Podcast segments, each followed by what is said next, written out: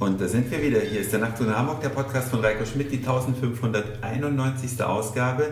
Ich freue mich ganz sehr, dass ihr wieder mit dabei seid und ich freue mich natürlich ganz besonders, dass Sebastian vom Warnzeit-Podcast hier ist. Guten Tag. Guten Tag. ja. Ich versuche ein bisschen dieses Guten Tag mir anzugewöhnen. Das war zu Hause in München oder jetzt die letzten drei Jahre in München immer das vertraute Grüß Gott, was mir ja auch schon als Schwabe lockerflockig überlegt. Oder Servus, sag mal auch. Oder? Servus, ja, das hat zwei Jahre gedauert, bis ich Servus drin hatte, aber das, also wenn ich jetzt wieder runterkäme, wäre auch Servus, Servus, Servus. Deswegen trinkst du gerne Augustiner. Ja, ja, also man muss nicht Servus sagen, um, um, um Nie, weil du aus Bayern kommst. Ach so, ja, das stimmt schon, das ist richtig das Augustiner haben sie mir nicht in Passau ähm, eingehämmert, wo ich sechs Jahre war, sondern das war München drei Jahre extrem Augustinerzeit. Habe ich heute versucht zu kriegen. Hast du das aber nicht bekommen? Ich war bei Edeka. Andexer hatte mir angeboten als Austausch. Andexer ist gar nicht so schlecht. Kloster Andex, da waren wir auch mal. Ja, hätte ich das mal genommen. Der Jetzt musste Astra trinken. Ja, ist doch recht, wir sind ja in Hamburg. Richtig. Ja. Doch, doch. Nach 100 Jahren. Ja, aber wir hatten uns gerade schon über Lebensentwürfe unterhalten, ne, weil ich einen Nachzug nach Hamburg höre, in den Vereinigten Staaten habe, den ich auch da getroffen habe. Und der hat eine Bäckerei. Und du sagst, du willst das auch machen. Das, das war mal so, also mich hat schon immer, so ein bisschen Amerika begeistert also in die Richtung ein bisschen was studiert, Sprachen- und Kulturraum, wo es auch in diese Richtung ging, habe dann den angloamerikanischen genommen. Und seitdem ich mit 13 das erste Mal Night Rider gesehen habe, bin ich irgendwie ein bisschen äh, verliebt. Ja, schon. Und was mich schon fasziniert, ist, dass die ähm, einfach insgesamt nicht wirklich das wahnsinnige Brot backen können. Das ist scheinbar irgendwie nicht. Die flippen ja aus, wenn sie eine echte deutsche Brezel haben und wenn sie ein vernünftiges Brot in die Hand bekommen. So eine Bäckerei ähm, in Amerika, ich glaube, da verdient man über 1000 Mark im Monat. 1000 Mark sogar? Ja, das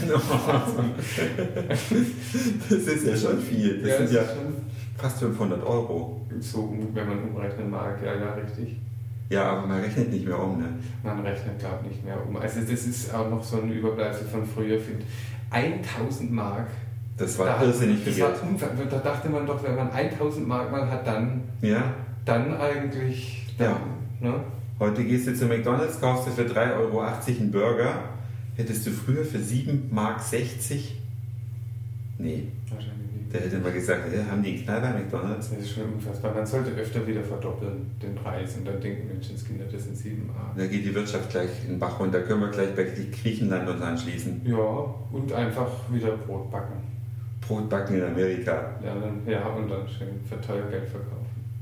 Das ist, ich glaube, es machen mittlerweile mehrere. Ja. Auch in England sind deutsche Bäckereien total gefragt, stand im Spiegel Online vor ein paar Wochen. Da sind nämlich zwei Deutsche, die sich da einen harten Kampf liefern in einer Ecke von London, wo die Mieten noch nicht ganz so schlimm oben sind, wo man sich als Deutscher scheinbar noch mit einer Bäckerei hinsetzen kann.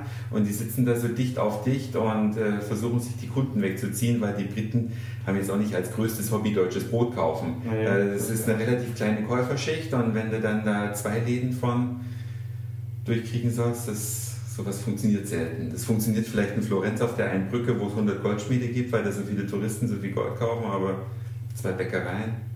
Und Deutsche noch in England, die ja eh nicht so wahnsinnig deutsch begeistert sind. Aber ja, hat sich aber schon verbessert. Ja.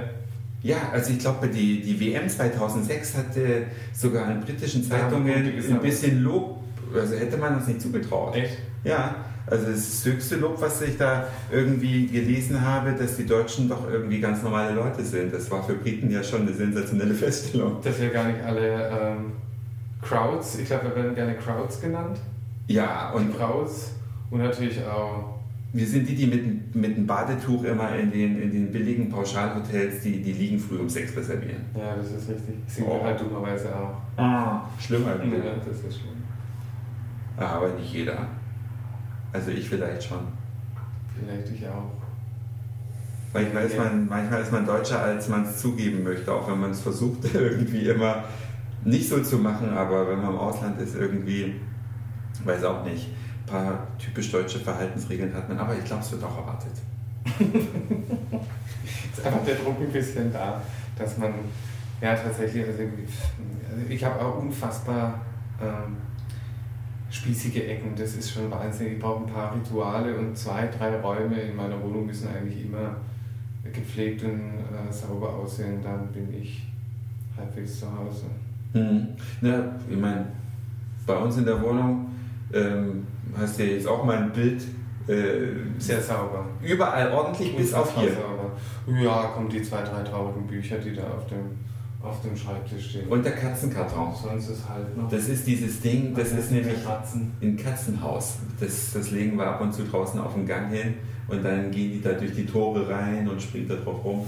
Ihr seht es nicht, Herr Schmidt hat einen großen Karton, äh, der steht senk, also jetzt auf der, auf der kleinen Seite steht er da schön da und es, sind, es ist ein kleines Rechteck ausgeschnitten. Und jetzt weiß ich, ich habe vor einer halben oder vor einer Stunde oder zwei äh, gelernt, dass die Katzen sich unfassbar gerne die Krallen in die, in die Kartonagen hauen. Wellpappe ist total trumpf. Das ist jetzt aber, habt ihr das jetzt ausgeschnitten für zum Reinhauen oder ist das jetzt ein, soll das ein, ist das ein Haus? Das ist ein Haus, also die, die Betriebslage ist halt die.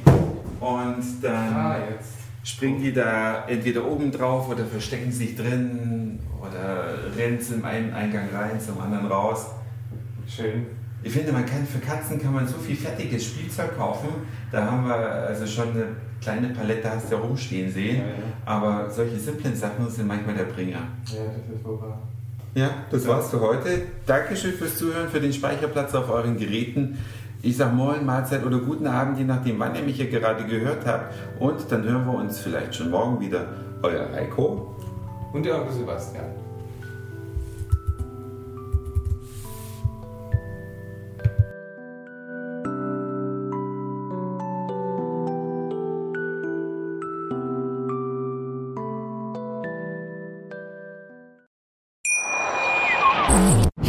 Schatz, ich bin neu verliebt. Was? Da drüben. Das ist er. Aber das ist ein Auto. Ja, eben. Mit ihm habe ich alles richtig gemacht. Wunschauto einfach kaufen, verkaufen oder leasen. Bei Autoscout24. Alles richtig gemacht.